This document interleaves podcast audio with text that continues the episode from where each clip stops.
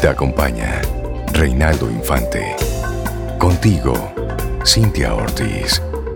Escuchas a Sobeida Ramírez. Camino al Sol.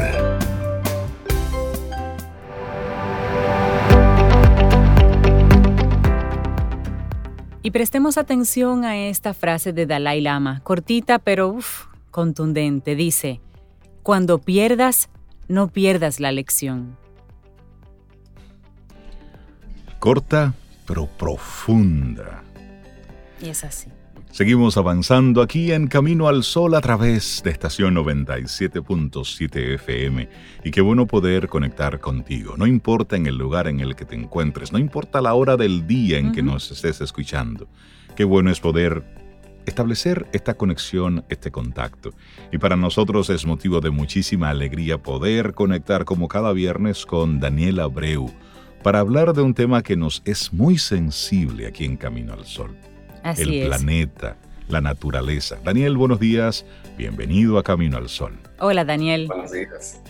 Gracias, gracias. Siempre un placer. Y bueno, en estos días bien intensos que tenemos aquí en, República Dominicana, eh, a vísperas de este domingo de elecciones presidenciales en el país, entonces el tema político está a flor de piel, literalmente. Así eh, con todo lo que eso implica en, este país caribeño. Así es, y tú traes precisamente un tema relacionado con la política para, para, para quedar en tema, digamos. Ecología en la política. Hay mucha tela por donde cortar ahí, Daniel. Tengo varias preguntas para, tengo varias preguntas lo más, para ti. Lo más neutral posible, que sea educativo. Eh, no, no, no, voy a entrar en, en, el tema directo partidario, sino claro. Eh, reflexionar sobre cómo el tema ambiental, el tema ecológico, eh, está muy activo en República Dominicana. Eh, de hecho, nosotros somos referentes a nivel legal de muchos temas ecológicos y no lo sabemos.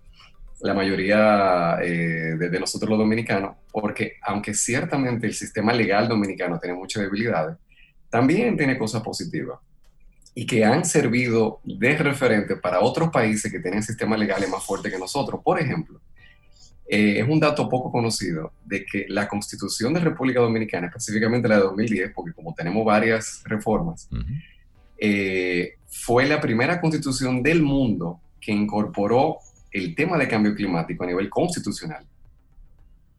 Sabemos nosotros los dominicanos que eh, meter algo en la constitución no es algo tan radical, porque lamentablemente se revisa quizá con más frecuencia de lo que se debiera. Sin embargo, eh, el hecho fue que fuimos los primeros y que nosotros fuimos el ejemplo para muchos otros países eh, que se preguntaron, pero ven acá, ¿cómo que la República Dominicana tiene su constitución y nosotros? Y eso, y eso para destacar ahí, cada vez que modifican la constitución en nuestro país siempre ha sido para favorecer de una forma u otra al partido de gobierno. Y en la mayoría de los casos para manipular el tema de la reelección, si es posible o no. Y el que hayan incluido ahí ese acápite realmente para, para reconocerlo. Claro, ahí, ahí, ahí quiero mostrar que no solamente para las cosas negativas o, de poder, sino que en, en, esas modificaciones se cuelan cosas positivas. se cuelan cosas positivas, pero que no se sabe que no se sabe, lamentablemente. No son noticias. Sin embargo, ahí para, para los abogados, abogadas que escuchen, pueden buscar el artículo 196 de la Constitución y lo van a encontrar, que ahí está todavía, ¿no? Porque a veces ponen cosas y después la quitan. Eso todavía está. Sí. Eh, nosotros fuimos de los primeros países eh, de América Latina que legisló, organizó legislación para permitir que hayan alianzas entre el gobierno y el sector privado para tener áreas protegidas. Nosotros fuimos pioneros, eh, junto con países como Costa Rica, que a veces pensamos como que nos hemos quedado atrás en, muchas cosas ambientales y no. En los años 80, estamos hablando ya en, época de Balaguer, para quienes nos escuchan, algunos no, lo recordarán, eh, y quienes no, pues aquí estamos edificando. En los tiempos de Joaquín Balaguer, en los años 80, eh, hubo un conflicto importante, de hecho, con un empresario dominicano muy, muy ecologista, eh, don Manuel Arsenio Ureña, que fue un gran eh, empresario y ecologista. pues don Arsenio Ureña tenía un terreno gigantesco que él decidió convertirlo en una reserva, pero no había la legislación para hacer eso. Eh, y él, o sea, aquí es súper interesante porque estamos viendo como un empresario tomó acción que aunque no tenía el marco legal para que lo apoyara, él lo hizo. Tuvo problemas con Balaguer, incluso esas son cosas que no se sabe muy bien porque él terminó hasta preso. Pero terminaron poniéndose de acuerdo y Balaguer hizo un decreto, estamos hablando del año 89, en el cual legalizó que una empresa puede crear una reserva privada con el apoyo del gobierno. Y estamos hablando de que eso es el sector privado poniendo de sus recursos al servicio de la colectividad. Y es lo que hoy conocemos como la Reserva Ébano Verde. Así es. Una de las reservas más importantes del país, que nació, eh, y esto quiero poner el ejemplo porque a veces se cree que en la política tiene que ser el gobierno que tome acción. Y no es verdad. O sea, el caso, este caso, esta reserva demuestra que el sector privado puede, digamos que, Originar inspirar o motivar a que el gobierno se ponga al día, como fue este caso. Y no ha sido la única vez que eso sucede. Tenemos el caso súper interesante de la Bahía de Samaná. En la Bahía de Samaná tenemos el santuario de las ballenas. Ese santuario tiene ya 34 años como santuario. Es uno de los primeros, del, fue el primer santuario para proteger ballenas jorobadas del mundo.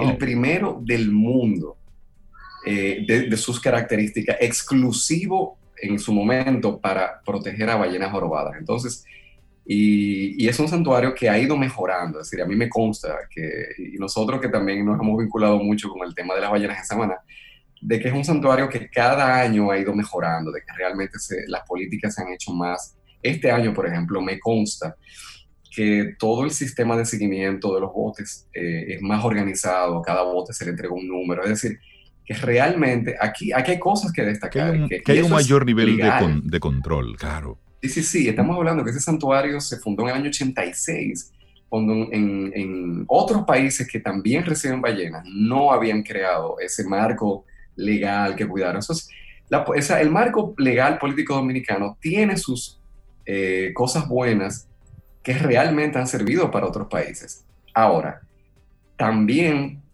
tenemos que entender que la política no es solo lo que se hace legal y lo que va al gobierno. Los ciudadanos, nosotros los que vamos a votar, hacemos política cuando queremos que algo se haga bien. Suceda cuando algo pase. Hay una noticia muy importante que se dio muy recientemente esta semana, eh, el pasado miércoles, que un caso que muchas personas hemos estado dándole seguimiento y es del Parque Nacional del Este. Así es. Cuyo nombre real es el Parque Cotubanamá, en honor a, eh, un cacique taíno de la zona. Pues había una iniciativa eh, privada de eh, montar un hotel dentro de lo que tiene que ver con la zona del parque, que ha sido bastante controversial. Pues en esta semana se anunció la suspensión del permiso, ojalá que sea permanente, pero por lo menos está suspendido el permiso para la construcción de ese parque. Y eso ha sido en gran, en gran eh, razón por la campaña ciudadana y de personas conscientes que han hecho visible ¿Sabes eh, eh, ese tema. Nosotros lo mencionábamos al, al, principio del programa, porque realmente esto, esto es trascendental cómo ese, ese poder económico que a veces se pudiera sentir eh, que está por encima de todo, pues el pulso le fue tumbado. Y ahí está un poquitito el impacto del buen uso de las redes sociales para denunciar algo, porque todo inició con una denuncia que se hizo a través de las redes sociales y fueron sumándose voces y ya da como resultado el que este espacio se preserve, se cuide. Como tú dices, ojalá que aunque haya una suspensión, esto sea, esto permanente. sea permanente, porque debemos cuidar esos focos, esos espacios. Primero, porque el país necesita esos respiros. Y por otro lado, este tipo de decisiones, Daniel, Cintia, le dice a nuestro país que no todo está perdido, que vale tú como ciudadano reclamar y protestar, y también por el otro lado que hay un oído que está ahí escuchando y que pudiera actuar en vía de consecuencia. ¿Qué hubiese sido lo ideal que esto no ocurriera? Pero que al final ni siquiera se hubiese exactamente, ni siquiera se hubiese permitido, pero ante lo que ha pasado, pues esto es una, una buena noticia porque son de las cosas que dan esperanza y que dicen que no todo está perdido. Claro, y también la reflexión de que eso también es política. Es un grupo de ciudadanos, que medios de comunicación como aquí Camino al Sol, el programa, se hacen eco de una demanda. Eso es una forma de, reclamar nuestro derecho ciudadano, porque a veces se piensa como que política es algo negativo y es inevitable. Todos hacemos política, incluso hasta el que no va a votar está haciendo política. Claro. Está tomando una decisión. Votas no votas. O sea, cada acto tiene una, consecuencia. Entonces, eh, y es súper interesante la reflexión de que si hay un tema que de manera consistente en los últimos 30 años mueve a la ciudadanía dominicana, es el tema ecológico. Es de los pocos temas que hace que la mayoría de dominicanos, en algunos casos, nos unamos. Es decir, ya pasó con Valle de las Águilas. aquí, aquí haciendo historia. o sea, Valle de las Águilas movilizó al, país completo. Y, es, y son casos similares, son casos en que el gobierno hace un acto ilegal en un parque nacional, la ciudadanía se hace eco y no lo permite, por encima del gobierno, no se lo permite. Pasó con Valle de las Águilas, pasó eh, de nuevo con el Parque Nacional del Este cuando se quiso poner una cementera. Sí. Pasó con Loma Miranda. Exacto, Loma Miranda, que es de los más recientes también. Que de Entonces, es, una, reflexión de que eh, hay un, yo como persona que trabajo el tema ecológico, que me gusta mucho el tema de la política, me causa mucha curiosidad de que para otros temas los dominicanos no se mueven tanto. O sea, hay, hay hay una, hay una conciencia, eh, por lo menos, de cuidar los parques nacionales en República Dominicana. Eso existe. Eh, aunque no siempre, no todos los parques. Lamentablemente eso no ha pasado con, con el parque, con los parques de la, de la Sierra de Boruco, eh, como ha pasado con otros. Más una reflexión actual que es importante darnos cuenta de que la sociedad dominicana está cambiando y se está haciendo más consciente ecológicamente.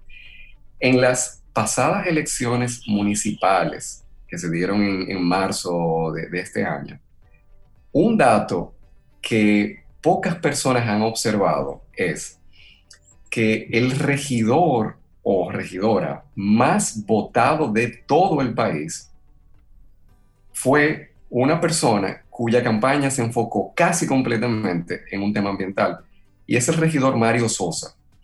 Mario Sosa eh, que es ahora mismo ya regidor para el, Distrito Nacional, fue el regidor de todo el país que recibió más votos. Y su propuesta era totalmente ambiental. Él no hablaba de otra cosa, sino de hacer una ciclovía, del tema de reforestación de la ciudad, eh, el tema de, de, hacer un sistema de recolección de residuos más ecológico, hacer composta, sea, su propuesta fue completamente ecológica y fue el más votado del país. Entonces, mi interpretación es que el, el, sistema político no se está dando cuenta de que hay una gran población consciente ciudadana que está dispuesta y está pendiente de cuáles son las propuestas ecológicas de, de los partidos.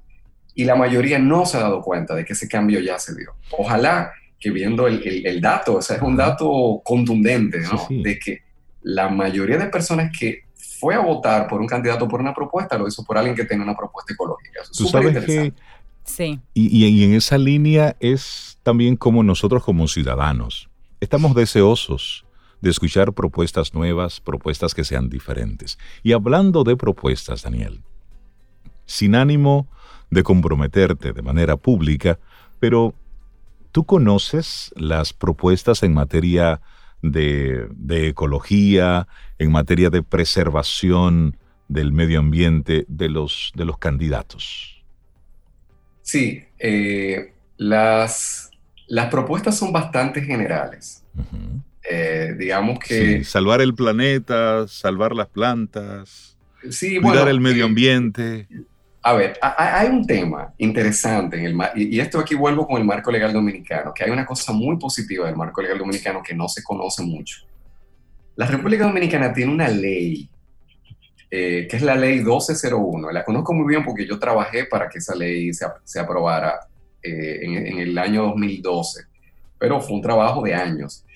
Y, la ley que se aprobó en el 2012 fue la primera ley que se aprobó en ese año. Es la ley de la Estrategia Nacional de Desarrollo 2030. Es decir, el país, aunque parezca increíble, pero lo tenemos, nosotros tenemos un plan de lo que en los gobiernos dominicanos se tienen que enfocar, no importa el gobierno que, gane, no importa el partido que gane, hasta el año 2030. Es decir, una estrategia país en esa. Hay una estrategia país, eso existe. Y de hecho, el presupuesto nacional se hace en base a esa estrategia. Lo que pasa, claro, que cuando un gobierno quiere eh, echarle para acá o para el otro lado, eh, lo puede hacer, pero sí que hay un, marco y, me consta que eh, en muchos casos o muchos sectores del país lo están siguiendo. Uno de los sectores que lo está siguiendo es el sector que tiene que ver con el, con el sector ambiental. en rasgos generales. Entonces, esa ley define ¿Qué es lo que se tiene que priorizar en el tema ambiental hasta el año 2030? Si hubiese cambio de gobierno, y eso se sabrá eh, la semana que viene, si hay, si, eso se, define en primera vuelta, o por lo menos digamos que en julio, en este mes, se debe saber, el partido que quede, sea el partido actual o sea otro partido, tiene que seguir esos lineamientos que tiene que seguir, que están por encima de los lineamientos de su partido. Eso, es, muy importante. Esto es, esto es una ley. Y fíjense que no es cualquier ley, es lo que se llama una ley orgánica. Es decir, fue una ley que necesitó dos tercios del, del Congreso para aprobarla. Es, son las leyes más estrictas eh, que se requieren. O sea, es la ley de mayor nivel que existe en el sistema legal dominicano. Eh, muy pocas, o sea, es una ley superior, se puede decir, una ley como muy, muy alta. Entonces, no importa el gobierno que gane, tiene que, y esos lineamientos definen que la prioridad ambiental en República Dominicana es el cambio climático. Desde el año 2012, esto no es algo desde ahora. Eh, el tema de la biodiversidad, la protección de los parques nacionales y el tema de la eh, recuperación de los bosques y el tema del agua. Ahí estamos hablando de temas que son vitales, que son sensibles y que ya de aprobada esta ley tiene unos ocho años.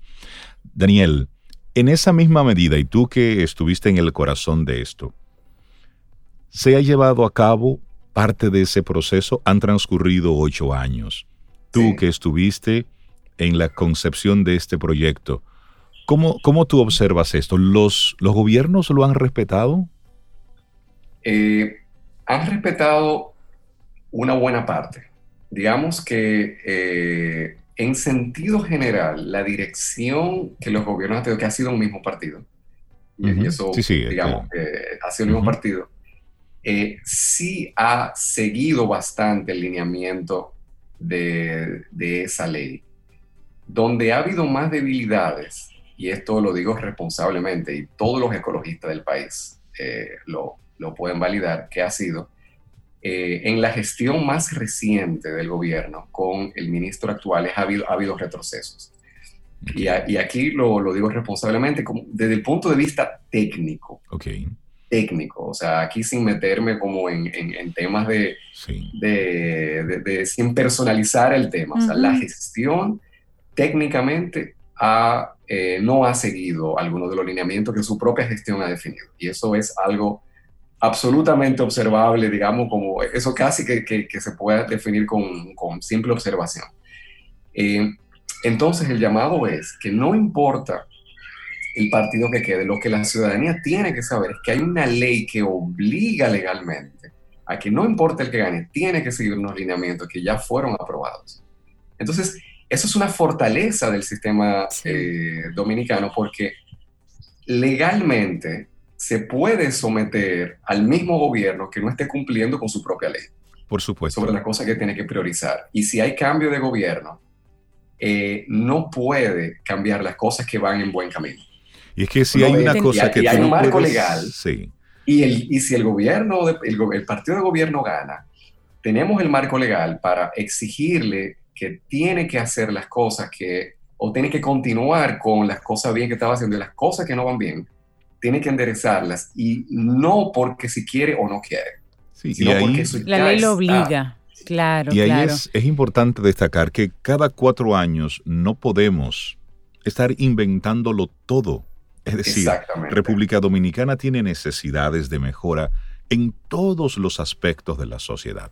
Entonces, si por lo menos tenemos que la parte de la, de la ecología, lo que tiene que ver con la preservación del, del medio ambiente, ya tenemos ahí un plan país, ojalá que en las diferentes áreas con el tiempo podamos tener esto un plan país en un tema a 15, 20, 30, 40 años, no importa la, el tiempo. Lo que sí es que sea constante. Daniel, finalmente el tiempo va avanzando rápidamente.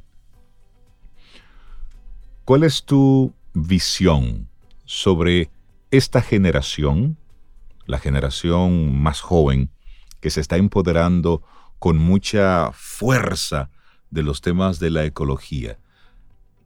de cara a la aplicación de las diferentes políticas. ¿Cómo tú ves ese activismo? ¿Cómo ves ese, ese involucrarse desde lo institucional y también, evidentemente, desde lo práctico, de salir a la calle? Pues yo lo que quiero compartir es una reflexión de que eh, la, la población joven seamos conscientes, que sean conscientes del poder que tienen porque cuando actuamos de manera organizada y unida, realmente las cosas se hacen, las leyes se aprueban. Cuando eh, el gobierno ve que hay un, interés real, no tiene, el gobierno no, no es verdad que hace lo que quiere. En algunas cosas sí, cuando ve que a nadie le importa. Y ahí sí hace lo que le da. Si nos hacemos de la vista gorda, le dan con todo. Claro, pero cuando la población Muestra interés. Y se ha demostrado que en años recientes el sector que ha estado movilizando muchos temas a nivel de toda la población es el sector joven. Y en este momento, y aquí quiero hacer una predicción, ah. y es que finalmente la ley de residuos sólidos se va a aprobar. Una ley que tiene más de 10 años, que se ha aprobado y, no se, se va a aprobar y se va a promulgar. ¿Por qué? Porque en este momento la población le está prestando atención, porque se hizo un documental, eh, Isla de Plástico, que eh, ha, generado un debate, una discusión, porque el tema eh, en Santo Domingo sobre todo, pero es donde tenemos la, mayor población del país, el tema de Duquesa ya ha afectado a tantas personas y en mucha población juvenil que ha tomado conciencia, que está haciendo campaña en redes sociales, que no lo estaba haciendo eh, en todos estos años. Entonces ahora tenemos la fuerza de la ciudadanía para que un tema ecológico termine siendo prioridad como no lo ha sido hasta este momento y lo va a ser porque ahora la ciudadanía está haciendo que el gobierno haga su trabajo. Entonces, darnos cuenta que es todo lo contrario, que nosotros los ciudadanos tenemos el poder cuando nos damos cuenta de eso y nos movilizamos. Sí, la, buena noticia y la esperanza es que las nuevas generaciones a nivel mundial se están empoderando con temas de medio ambiente y, están creyendo mucho en la colectividad y en la, y en la unión de las fuerzas, Daniel. A nivel mundial se está dando ese cambio generacional.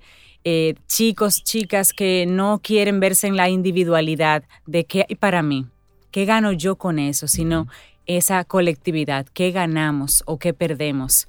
Entonces, eso, eso es muy esperanzador porque si hay leyes ya listas para que las cumplan los gobiernos y los estados y, los, y las empresas privadas, y bueno, para que sean cumplidas, y luego hay una nueva generación interesada en que de verdad sucedan esas cosas para la colectividad, pues es un binomio ganador, diría yo.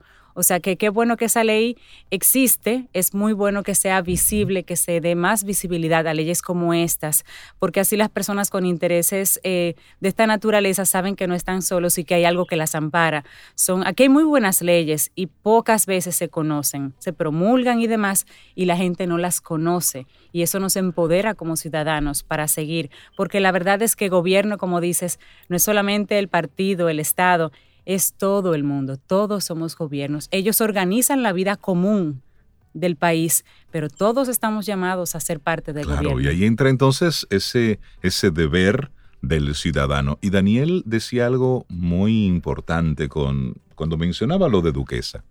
Como en este año, todos los que estamos en el entorno a Duquesa, sí, porque aunque estemos a 10, a 15, a 20, a 30 kilómetros, sentimos el impacto de Duquesa. Ojalá que lo que haya sucedido con el incendio no haya sido en vano, sino que provoque realmente medidas muy puntuales de qué hacer no solo con Duquesa, Rafael en Santiago y los diferentes eh, vertederos que tenemos todavía a cielo abierto en nuestro país. Práctica que ha sido eh, eliminada poco a poco en los diferentes países que han tomado este tema con mucha, con mucha ocupación. Daniel, en un futuro yo le quiero dedicar un programa exclusivamente al tema de gestión de residuos sólidos. Hay mucho que hablar y voy a traer un programa de reciclaje, de cómo, qué hacer en casa. Buenísimo. Buenísimo cosas que se han hecho, experiencias positivas que hay en, algunas partes del país. Porque, por ejemplo, ya Santiago cambió. Santiago tenía un vertedero peor que Duquesa y ahora eh, el, el, sistema de gestión de residuos de Santiago es de los mejores del país. O sea que ahí tenemos un caso que, que pasó de ser de lo peor a un sistema bastante decente, tiene cosas que mejorar, pero en comparación con un Santo Domingo es una maravilla. que entonces hay, ¿eh? avances. Sí, sí, hay avances. Y recientes, entonces. Y hay que decirlos, hay que, hablarlos. Claro, y vamos, vamos a, dedicar un programa exclusivo a eso y recordar de nuevo que eh, este domingo eh, el voto hace la diferencia y, y no solo eso, que eh, hacer que los temas se conozcan es un acto político que hace que los que gobiernan tomen acción. Así que no nos limitemos al vamos a votar, pero no nos quedemos ahí nada más. Cuando haya que salir a la calle, salgamos. Eh, cuando le llegue información, vamos a compartirla porque ese es el poder que tenemos. Tener ese activismo, es decir, nos duele a todos, vamos todos a ocuparnos. Daniel Abreu, muchísimas gracias. Un abrazote así en la distancia Cuídate mucho y que tengas un muy buen fin de semana. Gracias, por ese tema. Ecología. Eh, tranquilo, de conciencia, que, que, que, todo fluya de la mejor manera. Ecología en la política, el tema que tratamos hoy con Daniel Abreu. Gracias, Daniel. Saludos a Devan, que salió por ahí.